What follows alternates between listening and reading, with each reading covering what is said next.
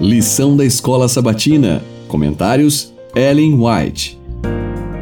Tema do trimestre: Gênesis.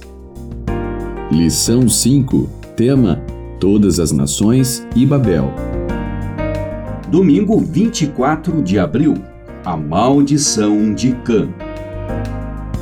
Para repovoar a terra desolada, da qual tão recentemente o dilúvio havia varrido a corrupção moral, Deus tinha preservado apenas uma família, a casa de Noé, a quem ele declarou: Reconheço que você tem sido justo diante de mim no meio desta geração. Gênesis 7, verso 1.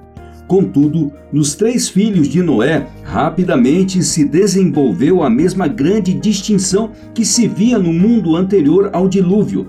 Em Sem, Cã e Jafé, que seriam a base genealógica da humanidade, estava prefigurado o caráter de sua posteridade.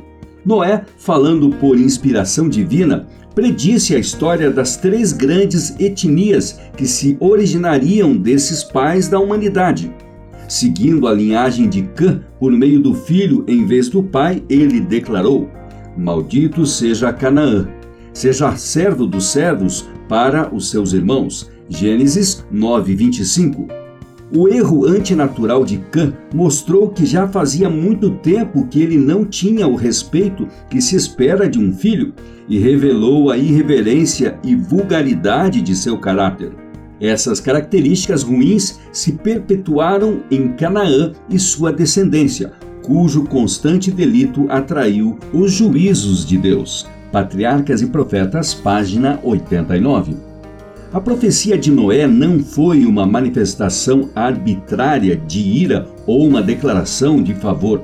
Ela não fixou o caráter e o destino de seus filhos, mas mostrou qual seria o resultado da conduta de vida que cada um havia escolhido e do caráter que tinham desenvolvido era uma expressão do propósito de Deus para com eles e sua descendência, em vista de seu próprio caráter e conduta. Geralmente, os filhos herdam as características e tendências dos pais e imitam o exemplo deles, de modo que os pecados dos pais são praticados pelos filhos de geração em geração.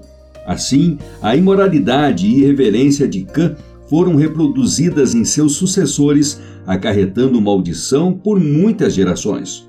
Um só pecador destrói muitas coisas boas. Eclesiastes 9:18. Diferentemente, o respeito de Sem para com seu pai foi muito bem recompensado. E que ilustre linhagem de homens santos aparece em sua posteridade? O Senhor conhece os dias dos íntegros a sua descendência será uma bênção. Salmo 37, versos 18 e 26. Patriarcas e Profetas, página 90. O arrependimento, assim como o perdão, é dom de Deus por meio de Cristo. É pela influência do Espírito Santo que somos convencidos do pecado e sentimos nossa necessidade de perdão. Ninguém, senão os contritos, é perdoado, mas é a graça de Deus que torna o coração penitente. Ele conhece todas nossas fraquezas e enfermidades e nos ajudará.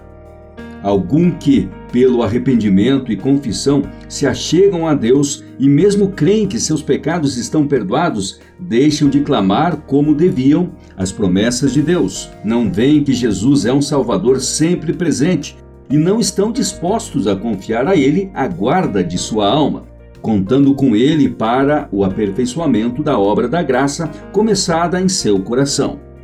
Embora pensem que se estão entregando a Deus, tem ainda grande dose de presunção.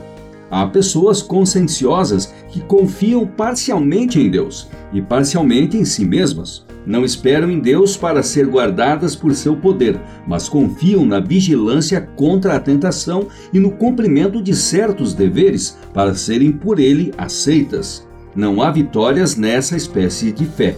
Essas pessoas labutam sem propósito algum.